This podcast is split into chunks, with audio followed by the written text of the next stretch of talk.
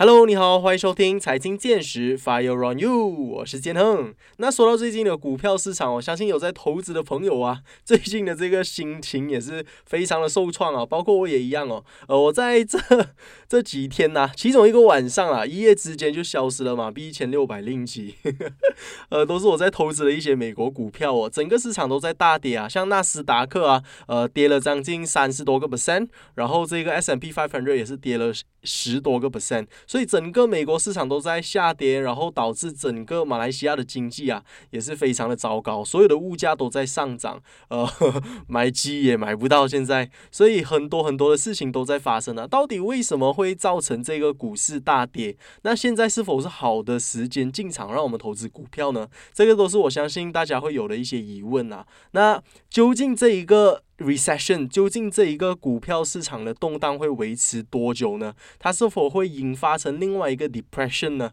呃，这个都是大家会有的一些问题哦。今天呢，我们就邀请到一个非常专业的讲师，他就是 V College 的首席导师陈红，来跟我们分享一下到底最近发生了什么事情。呃，我们应该要以怎么样的心态，怎么样在这个混乱的市场当中啊，保持沉着的心态，然后稳定的布局，保持一个良好的投资心态啊。那我们就马上有请我们今天的嘉宾陈红。Hello，大家好。Hello，Hello，陈红，欢迎你再次来到我们频道，跟我们的听众朋友们做分享啊！可不可以请你来一个简单的自我介绍啊？可以，可以。大家好，我的名字叫陈红，然后呃很开心再次邀请我上来这里跟大家分享最近发生什么事情。我觉得邀邀请我的其中一个关键是呃最近 market 也没有很好，所以要看我们要怎样去 handle 这整个市场。是是是，因为最近这个不管是股票市场还是 crypto 的 market 啊，还有一个 coin 是我最近有发现到叫 Luna 的，好像跌到很夸张啊，整个市场都红海一片，甚至连我自己也遭殃啊。我的投资组合好像是一个晚上之间好像消失了一千六百块马币，不是不是很多，但是我觉得 OK 啦，对于我来说算是打击蛮大的。千通你呢？我觉得现在只要讲到投资，每个人就会哈。还投资？现在哪里还有人敢去看股票？看什么 coin？什么都很像不好这样。所以现在的情况讲真的，跟二零二零年还有二零二一年是很大的反差。在两年前，我们每一个人一讲到投资，每个人就咦，是哦，我有投这个，我投这个，然后赚了多少钱？呃，买了多少间房子？换了多少辆车？买了多少个宝宝？可是到现在感觉是闻风丧胆。一讲到投资，每个人就会哟，你有事情吗？你 OK 吗？你还有钱吃饭吗？所以，当我我在这几天这几个星期所发生的事情，让我联想到巴菲特所讲的：别人贪婪的时候，我们要恐慌；别人恐慌的时候，我们要贪婪。所以讲真的，在这种情况之下，是越有机会。可是，往往越有机会的情况之下，我们也要知道好的机会在哪里。所以，如果我的心情如何，其实我还蛮开心的。主要开心的问题是的原因是，因为我等了非常多年，才等到第二只熊。第一只熊在二零二零年三月，但那个熊很快就给牛赶走了哦。可是现在这只熊感觉它会待比较久啦，所以啊，子弹也准备好了，资金也有了，公司也有了，投资工具有了，现在就在等着怎样慢慢的进场啊。嗯嗯嗯，确实，因为其实以我自己个人的经历啊，我是从二零二零年的时候开始投资的嘛，所以其实当时候就是遇到这个疫情，呃，都是在熊市的时候，然后突然间都是一直在涨嘛，不管你买什么，它都是在涨的一个情况，因为呃，美联储一直在印钱呐，然后通货膨胀也是非常的夸张，所以那个时候就是不管你买什么，你都赚钱的一个情况，所以我就每个月不断的买，然后就非常的开心，直到遇到了 现在的这一个情况，哎，突然间好像失去了很。多的信心啊，对我自己的股票本身。那我想请问一下陈红啊，就是面对这样子的一个情况，你认为我们要以一个怎样的心态来去面对会比较好一些？我觉得心态最重要的其实是第一，你买的是什么？如果你买的是股票，你只是为了要它成长，那我们不知道股票背后的企业在做什么的话，那你现在心情一定很糟糕，因为那种踏实感是不存在。你感觉像去赌博买大买小，结果他开中间，你不上也不下，所以我觉得我们的要做的东西是经验。第一次我们发现到遇我们遇到这个问题，我们就要去记载。诶，当股票往下滑，当暴跌，我的户口瞬间消失一千六百块的时候，我的心情是怎样？我的心情是很糟糕的，连我要记录，我心情是很不好的，我睡不着觉。然后让情绪发生，好像我的小孩子哭，我们没有叫他停了，我就跟他讲，你要哭你就哭，让情绪发泄完了，体验了你的这个情绪，然后我们才坐下来。为什么我们会有这样的情绪？是因为我之前没有做好功课吗？还是因为我经验不足够？还是是因为我第一次面对过这样的事情，然后我就再去思考、反思、沉淀跟重整。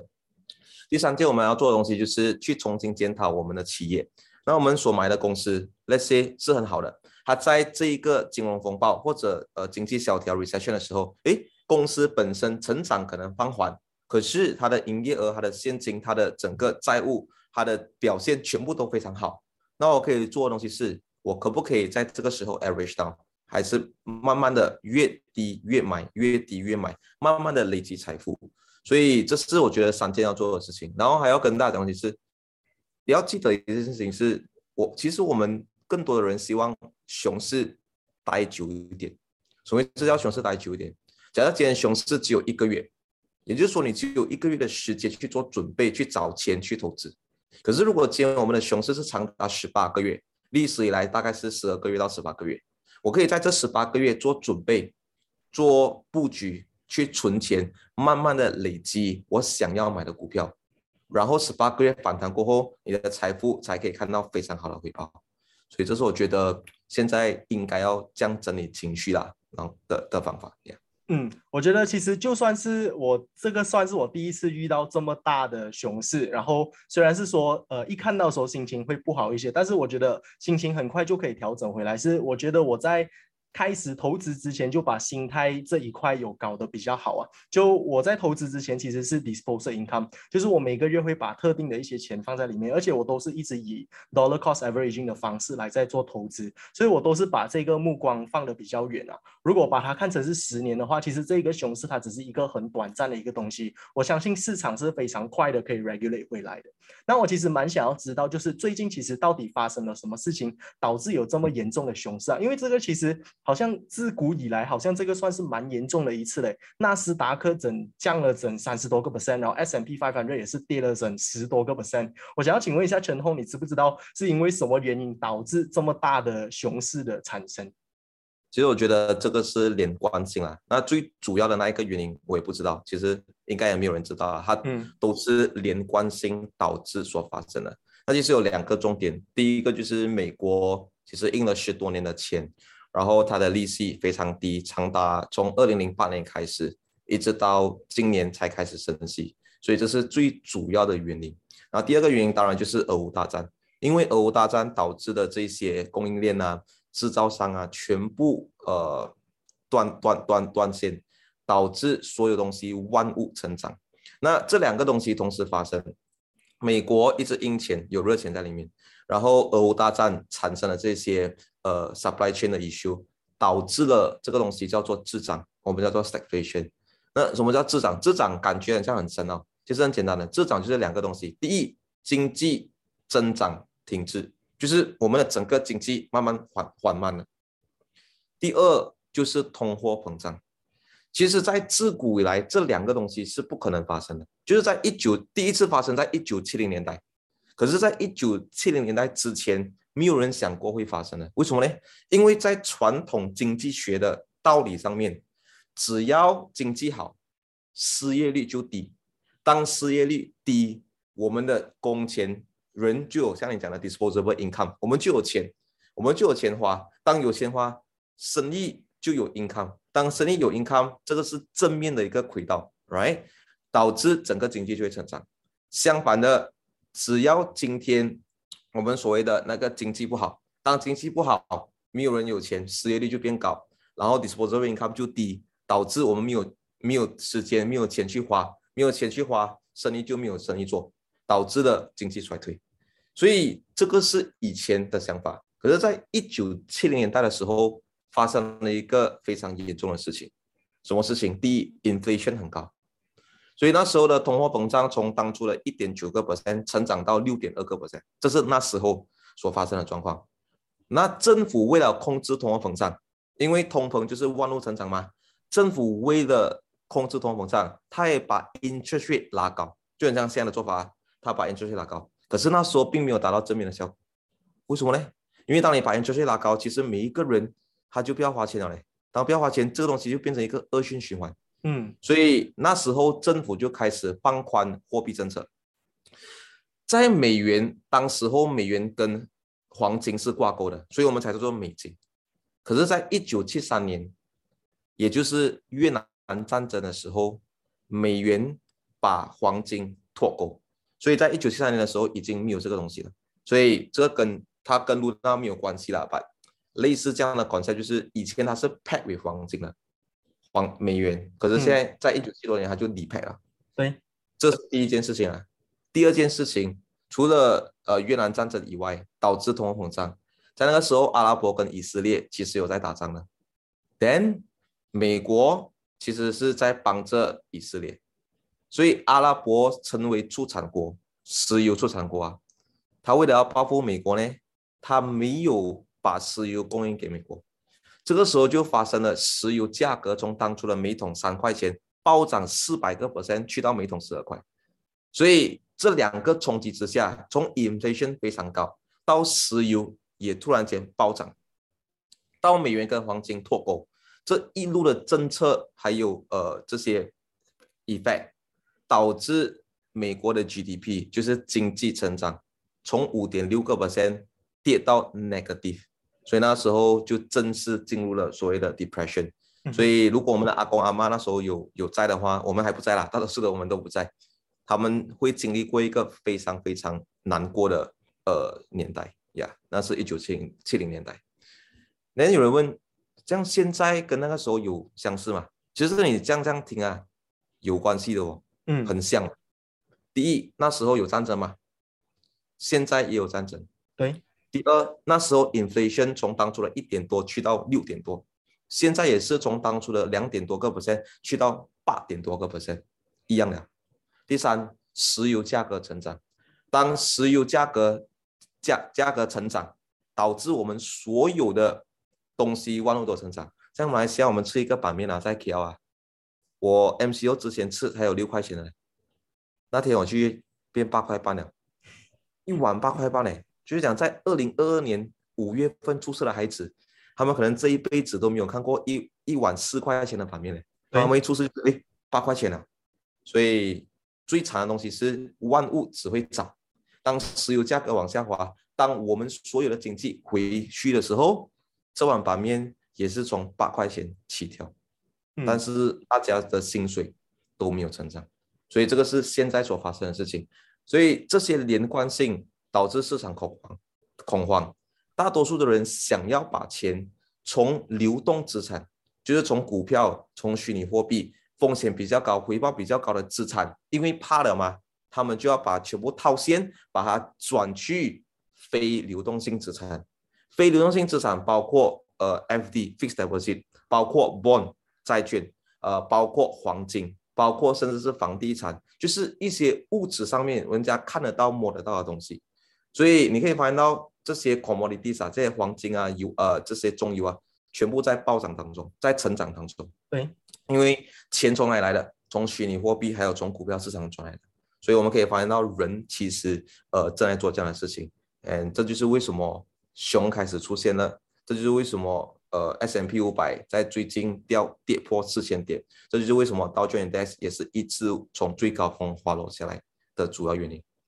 呀、嗯，其实还有几个点呢，就是连贯性这一个这个点它是非常真实的。像中国最近疫情也是非常严重嘛，然后那个印度它也是大米没有在供应，所以其实很多这些大国家他们的一些举动啊，都会导致到整个市场都在动荡。所以这个就是为什么最近一直都在熊市的原因啊。那我也蛮想要请问一下陈红，就是刚刚我们也有提到卢娜这个虚拟货币嘛，为什么虚拟货币它明明是另外一个金融市场哦，它会因为股票的牵连而导致他们现在也是一直在熊市的一个状态啊？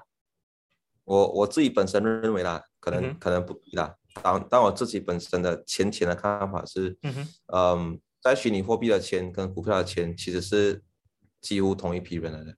嗯哼，就是说，在二零二零年当虚拟货币暴涨的时候，也是股票暴涨，这些钱全部都是从市场上面流出来的热钱，政府在印钱，借来的钱非常便宜，非常低，所以这些钱去哪里呢？那时候的房地产也没有成长，因为疫情的关系，所有的钱都流通在虚拟货币还有股票市场。然后从呃二零二零年开始，我们发现到其实虚拟货币的趋势跟股票的趋势是一样的，因为他们都是属于 fluctuation liquidity 比较高、流动性非常非常高的的一个投资工具。所以当股票跌，虚拟货币也是跟着跌，一样，他们的 pattern 都是一样的。嗯嗯嗯，然后还有另外一个东西，就是可能现在大部分的人他已经把虚拟货币当成是一种金融商品在投资，所以其实它越来越跟股票有一个有一种挂钩啊，就是。刚刚也像陈红有提到的，他们是同一批人来的嘛，所以其实同一批人他们会做的东西是非常相似，就是把流动性资产变成呃非流动性资产，类似这样子的东西，所以这个是非常有 logic、非常有 sense 啦。那我想要请问一下陈红，就是你认为啊这一次的熊市它会持续多久？因为刚刚你有提到它可能会持续长一点的这个时间嘛，那它有没有可能会从一个 recession？变成一个 depression，有没有可能它会有产生金融风暴的这个风险？我我觉得会有这样的可能性发生。嗯哼，但是呃要看呃以上这几个点他们几时 recover。所以呃这个熊市会待多久呢？其实主要就要看战争战多久，这是第一点。第二点就是刚才我们有提到，你有提到的，其实雪上加霜的是中国清零政策。这个我相信是那个本来已经花了的，本来那个熊讲 OK 了，我看我要不要出来。这个中国清零政策一出来，那个熊讲 OK 了，It's time to go。那 为为什么会发生这样的事情？为什么那个熊会在中国清零政策一出出来，它就会熊市就来呢？很简单，我们都知道中国是全世界最大的制造国，对，其实在全球的制造业里面啊。截至二零一九年，中国占了接近二十九个 percent，很夸张哎，就是两百多个国家的制造业里面，中国一个国家占领二十八点七。那最严重的是什么呢？上海是它其中一个最主要封锁的城市。上海虽然不是全中国最大的制造地方，但是它是世界物流量最大的港口。也就是说，当你封掉上海，这个地方啊，整个世界的呃货运啊，这些出口啊，全部我没有讲会停啊，但是多多少少都会被影响。从我知道呢，因为我老婆在上个月，我老婆有从淘宝买东西，然后在这里做她自己自己的小生意。我老婆跟我讲哦，哇，我的货等了三个礼拜都不会来啊，上海几时来啊？我讲我哪里知道哦，我又不是中国政府。所以也是因为这样子，呃，连 Tesla 在上海的工厂啊也被迫停产，然后呃，P N G 啊、Honeywell 啊这些全部也是暂时停工。那也是因为这样子，有一些中国的外企啊，就是外国的企业，他们正在打算有考虑啊，要把这个工厂移出中国，或者在其他地方建他们的厂。所以你看，一个这样厉害的国家，一个资金这样繁荣的国家，如果外企慢慢的把它的制造业搬出去的话，其实就会开始影响到中国。这些 effect 都是 domino effect 来的。那熊市几时会回家，牛才会出来呢？第一，看中国清零政策会维持多久，这是第一点，很重要。这个真的是关键来的。OK。第二，其实中国政府在从去年开始打压，呃，中国在美国上市的集团，然后他在打打压那些呃电商。他在打压教育，他在打压医疗。我想在今年年头，其实中国政府已经出来表明讲，他要帮助这些企业，他也不会将积极打压这些企业。所以这两个如果变好的话，中国的企业就会 OK，它的经济也是 OK。那第三个东西就是看战争了，战争很严、很很很关键，因为俄罗斯啊，虽然看起来曾经跟世界没有什么关系。可是，当这次的战争全世界都在封锁它的时候，我们的小麦、我们的肥料全部暴涨，因为其实它是其中一个最主要出产呃化肥还有出产小麦的国家，所以也是因为这样子，为什么我的版面起到乱七八糟？没有办法，因为它没有出产，我们就要从其他地方拿咯。嗯，也是因为战争，石油不断的成长，所以只要它停，经济才会变好。如果中国还在清零，俄罗斯还在打仗，美国就会持续有 inflation，那经济就会不好。所以这些都是连锁反应。我觉得一个都不可以少了，这三个都要一起慢慢变好，这样牛才敢出来，要不然它一定给熊打死掉。嗯嗯嗯，那其实我们今天要来谈的这个主题啊，叫做如何在乱世中沉稳布局嘛，非常好听的这个名字哦。刚刚我们已经讲完了乱世的部分，到底为什么现在是乱世，然后乱世发生了什么一些事情？那我们想要知道，就是在下一段呢，我们想要知道的东西，就是要如何在乱世中沉稳布局啊。我们现在来谈沉稳布局的部分哦。我们现在应该要怎么做，才能够在这个混乱的市场当中啊，站稳自己的脚？OK，我觉得有几个东西是我自己本身做，所以大家可以来做参考。OK，呃，第一，我现在做的动作呢，是我已经开始一点点进好的基础的企业。什么叫好的基础？就是说，美国很多成长型的公司，如果你害怕，你就不要买还没赚钱的企业，你就要买营业额也在成长的，债务没有那么高。那债务是很关键哦，因为当利息成长，企业本身的。债务成本就会来的更高，很像我们买屋子一样的嘛，我们跟着 OPR floating rate。那如果今天我们的利息起了，哎，我去年的利息可能供呃五百块，哎呦，今年利息起了，我的利息变到五百五十块，所以我的贷款成本相对来讲就会高。所以在这种乱世或者熊市的情况之下，企业本身的 debt 越少是越好，公司本身一定要赚钱，营业额也在成长，growth rate 跌不用紧。至少它有成长，因为 recession 嘛，我们我们无法要求一个企业在经济萧条的时候，你还来跟我讲，哎，周末你的成长率去年三十个 percent，今年二十个 percent 的，这样我不喜欢你，我卖掉你。所以我觉得要也要看情况了。那第二点，我自己觉得在熊市哦，以前呢，在传统，呃，我们都会以三三四，就是 three three four，三次三次四次的方法去进场分三次。可是在这种熊市，因为没有人知道底部是哪里，很多人会问我说，你懂底部在哪里吗？我不知道，没有人懂的，没有人懂，right？所以我觉得在这种情况之下，你可以分五次进场。假设你有一千块的资金，你可以分成五次，两百、两百、两百、两百、两百，分批进，OK？因为在熊市，什么事情都有可能发生，这是第二点你们可以做的。第三，我们可以做什么呢？我们不应该卖掉好的企业。那人会问：全龙，我我已经懂进入熊市了，我是不是应该把所有我手上的股票先卖掉一轮钱？然后等到见底了，我才买回来。嗯，如果你刚好卖在二零二零年三月尾，你觉得那个熊市到了，你讲我卖了，我等底部才来买，这样我们过去两年就是伤心的哭着睡觉，因为没有人想到四月中就开始反弹了。是，那那时候已经来不及了。所以 again 在熊市，没有人懂会发生什么事情，所以我们不应该卖掉好的企业。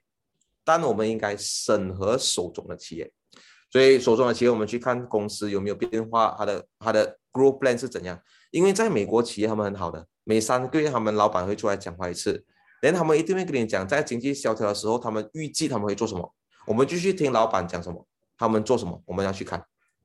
一发现到基本面变值，我们就要马上卖掉。烂草莓好像一个水果篮这样啊，假设其他水果都很好的。可是我们有一颗烂草莓在这个水果篮里面呢，你会发现到一天过后啊，不用久了，隔一天其他的水果也慢慢烂掉了。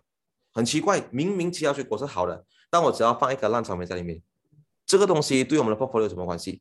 你看，只要今天我有十间企业，有一间企业它是不好的，股价一直往下掉，你又不舍得卖，我们的心情会专注在这个亏钱的股票。然后我们就不会去管另外那九千了，因为我心想，中国这个股票这跌了，要怎么办？哎呀，因为它跌，我要卖掉其他赚钱的企业来 cover 这个亏钱的企业，这样子感觉上我没有亏钱，这是很很多普通投资者的心理，但这个心理是错了，因为我们应该卖掉烂草莓，我们把好的水果留下来，而不是一直去留着烂草莓，把其他的水果拔掉，把那个烂草莓留在那个篮子里面。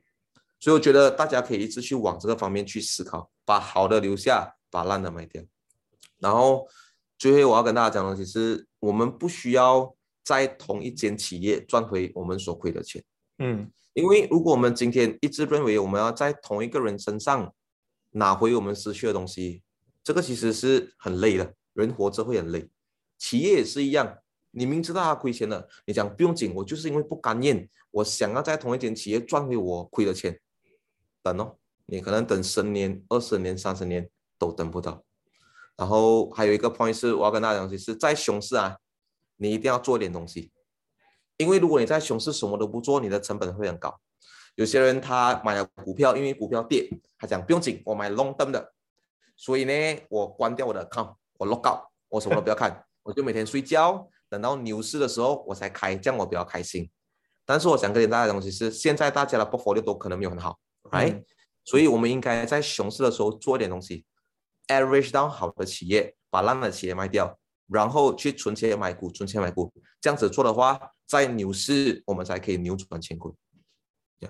嗯，我觉得你讲的这一段也是非常的好哦，就是好的企业其实他们在熊市成长的这个 growth rate 比较低的话，它也不是一个大影响的东西，因为我们都是要看长期嘛。那我这里想要再额外问一些问题啦，就是 我自己也是有一点私心哦，因为我个人认为有很多的这些好的企业，尤其是美国的公司啊，他们在这几个月啊都掉很多诶，像 Netflix 啊、Facebook 啊，还有 Disney，如果陈红有在关注的话，应该也有发现到掉整三十个 percent、五十个 percent。为什么会有这样子的事情发生？他们是说，呃，因为那个 subscription rate 不是很好嘛，就是他们公司的表现，quarter three 的表现不是很好，quarter four 表现不是很好，所以就一直掉了这么多。那你对于这一个这几个公司的看法是怎么样的？OK，我讲整体啦，我不要讲个股啊。好啊。其实在美国的整个表现，呃，为什么这些公司会掉呢？因为美国投资者他们看是 market expectation，他们会看。呃，分析师预期，他们预测，假设今天例子，我讲 Netflix，呃，这些在 Wall Street 里面的分析师，他认为 Netflix 呢，在下一个季度会成长三十五趴，这样谁想出来的？谁预测的？这些分析师，那这些分析师在 Netflix 做工吗？并没有，他们就 based on 他们自己的经验，觉得他们想要 Netflix 赚三十五个 percent，刮得很刮得。那费成绩出来，我只赚三十四个 percent。这些分析师讲：“哎，你没有达到我的预期，嗯，所以市场就不开心，因为我 expect 你考一百分，但你给我考九十八分回来，我不开心，我不满意，我要打你，我要惩罚你，我卖掉你。所以，因为经济已经开始进入 recession，还没有到 depression 啊，还在 recession 刚刚开始而已。所以这些大公司呢，他们也感受到，他们也 feel 到。”他们的成长率一定放缓了，有在成长，但是在放缓当中。所以不管是呃 Disney 也好，Netflix 也好，呃这些任何大的公司，Meta 也好，就是因为他们的成绩没有达到这些分析师的预测，所以股价才被 punish，股价才从最高峰，甚至是苹果也滑落了二十多到三十个 percent，这些都是因为跟预期有关系。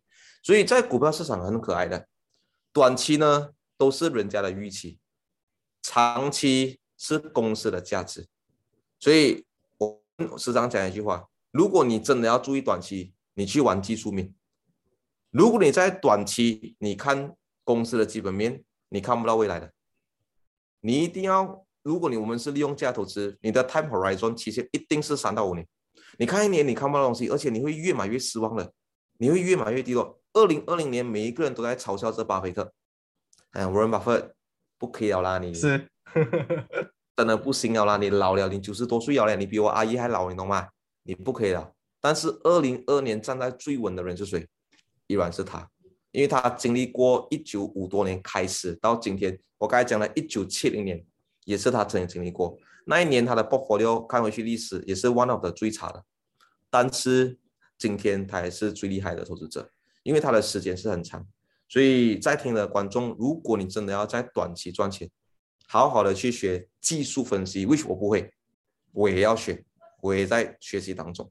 但长期的，我们的 time horizon 就要看三到五年。嗯嗯嗯。所以其实陈红基本上来说啊，就是这一些大公司，假设如果我们认为它是在未来依然有价值的，现在对我们来说，就是这些大公司给 discount 的时候了，是可不可以这样子说？对，呃，对，是给 discount，可是哦，现在的投资者的状况是什么呢？那间店的老板，他是平时卖面包的，他突然间给 promotion，一条面包本来两块半，他现在卖一块，每个每个 shopper 还进去，孔风要过期了，孔风坏了，孔风给老鼠吃掉了，孔风有问题，就是我们站在外面讲那个面包是不好，嗯。那我们该做的东西是什么呢？我们再去检查这条面包是不是老板真心给我们 discount，那个面包没有坏，就是只老板要给 discount 而已。所以投资者该做的就是再去检查公司的基本面有没有变质。如果你 hold 的是 long term，go ahead，你可以开始进场。但是熊市还历史来讲啊，除了二零二零年的啦，大概预计都会就都会在九到十八个月之间。那今天只是可能第一个月的开始嗯，right？所以不用降级，不用降级，但是慢慢进。嗯，我觉得真的是讲的太好了。呃，讲分析了这么多，其实都是回到原点啦，回到最核心的，就是我们投资的心态能不能够正确，能不能够在市场最混乱的时候啊站得稳自己的脚。我觉得这个才是最重要的。呃，如果你能够在熊市当中啊，呃，还能够非常稳定的、非常冷静的判断的话，我相信到最后笑得最大声的会是我们呐、呃，那么今天透过陈红的分享，我相信听众朋友们真的是获益良多，真的学习到非常非常多，呃，然后也了解到了现在市场上的一些状况。希望我的听众朋友们，如果你们有在投资的，都可以好好的、稳定的，然后稳。沉着的稳着你们的脚步来一步一步的投资，plan 长期的啦。那我们再次一个掌声来感谢我们今天的嘉宾，他就是 V College 的首席导师陈红，Thank you。